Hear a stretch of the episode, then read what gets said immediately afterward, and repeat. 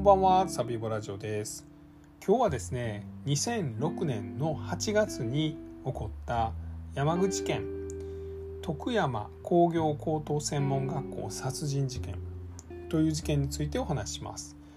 この事件は、えーポン吉さんという方にリクエストをいただきました。ありがとうございます。えー2006年の8月28日に起こった事件です。徳山工業高等専門学校というのはですねいわゆる高専高校と言われる、まあ、ジャンルの学校で5年生の学校ですね。偏差値68ぐらいです。めちゃくちゃ頭いい頭いいです。山口県の中でもトップ3ぐらいの学校です。でそこに通ってた5年生、まあ、高専高校大体5年まであるんで5年生の20歳の、まあ、女の子が、ま同級生の19歳の男に、まあ、首をえー紐でえー絞められて、まあ、学校の研究室内で、まあ、殺害されたという、まあ、そういう事件です。でこの事件の、まあ、ポイントがいくつかあるんですけども、まあ、よく言われるポイントは、まあ、その後この19歳のこう犯人が、まあ、自分で自殺をしてですねで、まあ、あの事件が、まあ、その真相が解明されなくなってしまったというところです。でもう一つはですね、まあ、これ2006年の話なんですけども、まあ、当時19歳少年の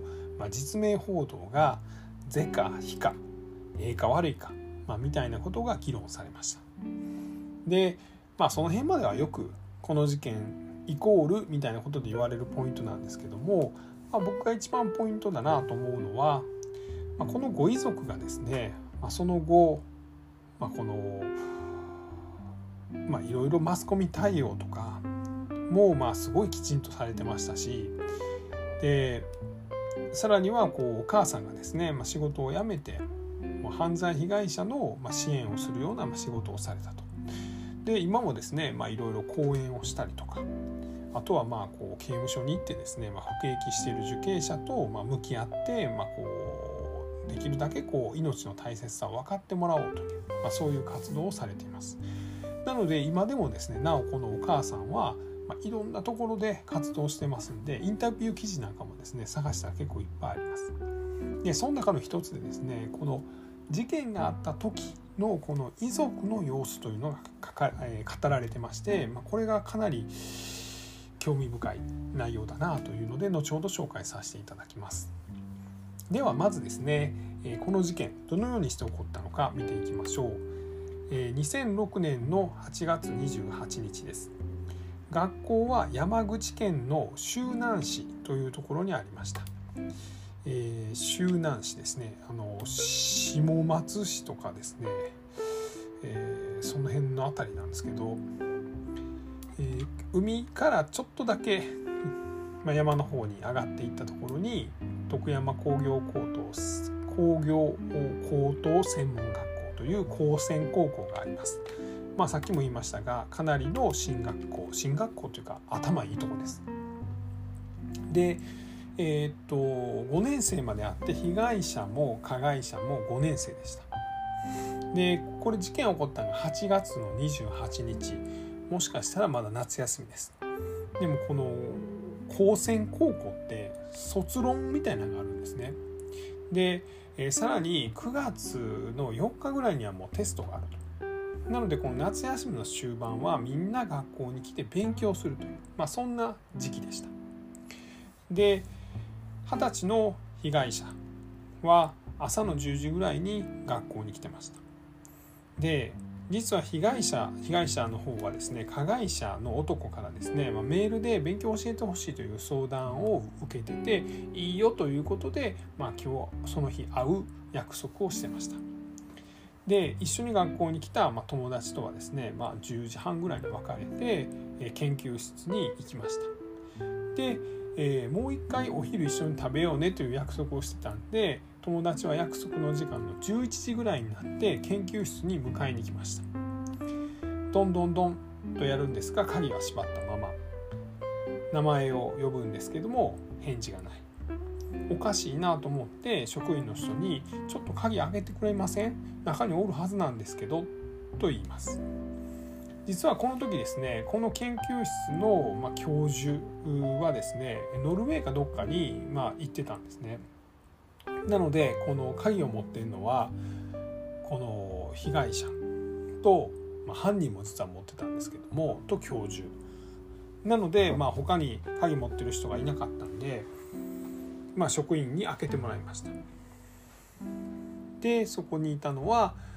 まあ、首をですねビニール紐で絞められて、まあ、殺害されてしまった被害者の遺体でした。この時の様子を週刊誌なんかが、まあ、報じてるんですけども学校内にこの発見した、えー、職員と、まあ、女子生徒の、まあ、悲鳴が響き渡ったそうです。ですぐに警察がやってきてですね、まあ、誰が犯人なんだということでいろいろ捜査を進めるんですが、まあ、その時気づいたのが、まあ、この学校に来てたはずの19歳の同級生がいない男なんですけどね。で彼がまあ乗ってた 50cc の原付バイクこれホンダのエイプという、まあ、あのホンダのモンキーのあのなんか友達みたいなやつですね。わかります？モンキーは知ってますよね。あのちょっとちっちゃいサイズのかっこいいやつです。でこれで、えーと、その19歳の少年は、えー、学校に来てたはずなんだけどもう学校の駐輪場にはそのエイプがなかったともしかして何かがあってそのエイプに乗って逃亡したんじゃないかとまあ、いうようなことを警察はま疑ったと。でさらにこの女子学生の爪の中には皮膚片皮膚のかけらが入っていました。これはおそらく何かをされた時の、まあ、犯人に書いてその犯人の皮膚が入ってんじゃないかと。あとはまあ髪の毛が、まあ、その場に何何本か抜けてるとか、まあ、そんな状況でした。で一説にはですね、まあ、週刊誌報道なんかで、まあ、精液が残されてたって言ってるんですけど、まあ、これはおそらく嘘やと思います。でそれが8月の28日で9月の1日になって、え、19歳の同級生が、ま、指名手配されるという状況になりましてさらに1週間後ぐらいの9月7日に、ま、学校から車とかバイクで10分ぐらい行ったとこにある下松市の山の中にそのホンダエイプがま、見つかりまして、まあ、さらにそこから山の方に入っていったところところで、ま、少年が遺体で発見されました。でこれはあの木にですね、まあ、ロープをくくって、まあ、首吊り自殺をしたとですでに遺体の一部は白骨化してたとなので、まあ、おそらく事件が起こった28日にそのままバイクに乗ってこの下松市の山の中に入っていって首を吊ったんじゃないかというふうに見られています。でここでですねまあ、週刊誌なんかの報道が出るんですけれども、まあ、動機の部分ですね犯人死んじゃってるんでなかなか動機の解明は難しいんですけども、まあ、週刊新潮なんかの報道によるとまあ彼ですねこの犯人の男は19歳の少年はバッキービジュアルプランニングという,、まあ、こうビデオメーカーアダルトビデオメーカーのま大ファンだったというようなことを報道しています。でさらにはこうボディービルみたいなこてて体も鍛えてたということなんですけどもこのじゃあこのバッキービジュアルプランニングって何やねんっていう話なんですけどまあバッキー事件という事件皆さん知ってますかね？まあ、このバッキービジュアルプランニングというのはビデオメーカーが、まあ、むちゃくちゃなそのひどいレイプモンとか、まあ、女性を、え水の中に沈めるなんかそういうなんか水攻めみたいなそういうシリーズをやってたんですけれどもそれがまあやりすぎ、まあ、やりすぎもやりすぎなんですね。まあ、こうやられた女性、まあ、AV 女優さんですね、まあ、軽いレイプものの撮影なんでよろしくみたいなこと言われて行ったらですね、まあ、こう本当にこのひどいことをされてですね、まあ、中にはですねこう直腸が破れてしまうという、まあ、そういうような被害を受けた人も出てきてですね、まあ、これはもうビデオ撮影ではなく、まあ、本当の強制性交だし傷害事件であると。まあ、いうことでこのバッキービジュアルプランニングの、まあ、社長がですね懲役18年の実刑判決を受けたと、まあ、そういうような事件がバッキー事件なんです。それをやってたのがバッキービジュアルプランニング。ここのビデオをめちゃくちゃ楊さん持ってたと、まあ、つまり何が言いたいかというと、まあ、レイプ願望があったんじゃないかというようなことが言われてるということです。でまあこの結局この犯人は死んじゃったんで何ともその真相の部分はわからないんですね。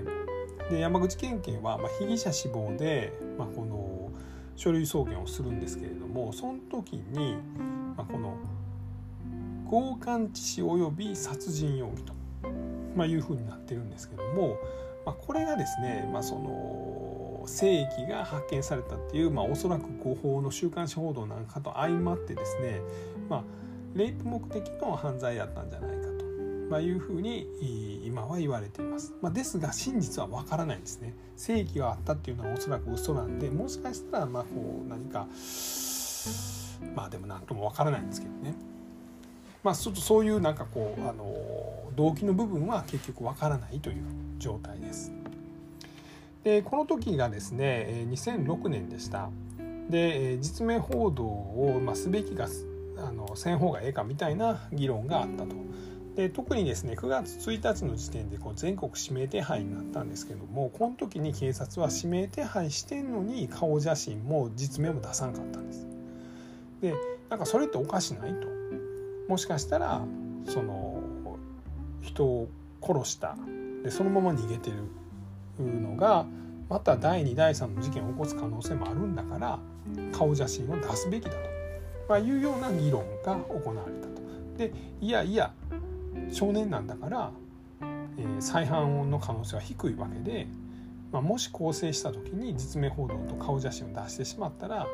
まあ、更生の妨げになるんじゃないかという、まあ、そういう議論が行われてたんですね。まあ、なんですが、まあ、もう2022年になってしまうとですね、まあ、4月に少年法改正されましてこの19歳はもう特定少年です。まあ、罪の最低の懲役が1年以上のまあ、罪を犯した場合は、まあ、実名報道 OK みたいな今は状態になってるんで今もし仮に同じような事件が起こったら、まあ、同じような年齢の犯人がやったとするならば、まあ、すぐに顔写真も実名も出ていると出るという時代に今もうなっているということです。でえっとご遺族ですね。で実はまあお母様が、えー、この事件からですね6年経って、えー、仕事を辞めています。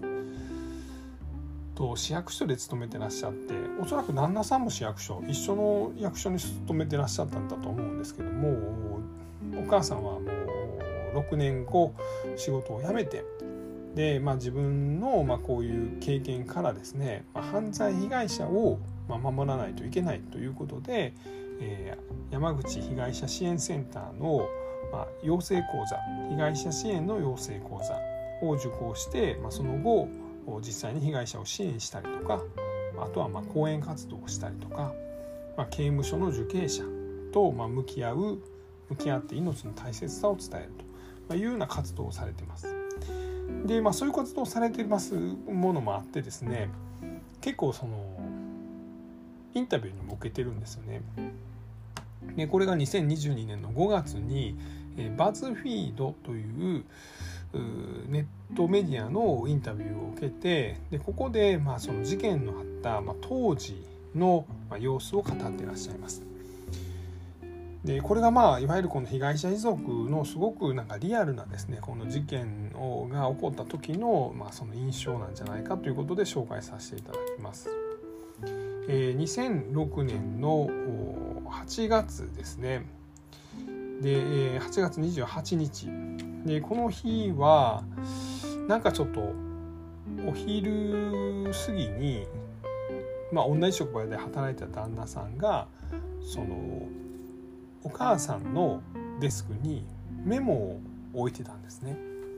でそのメモが、えー「あゆみが学校で倒れた迎えに行ってくる」というものでした。まあ、あゆみさんというのがお嬢さんです。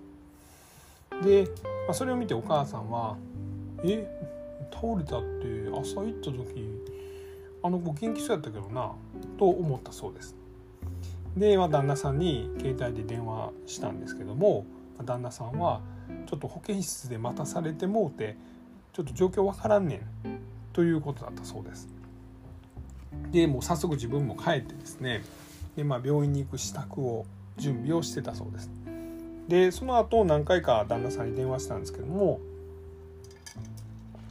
旦那さんなかなか携帯がつながらずですねやっとつながったと思ったら今度は旦那さんが全然喋らずに「どうしたんねん」まあ、みたいなふうに聞いたら旦那さんが「あゆみが死んだ」と言ったそうです。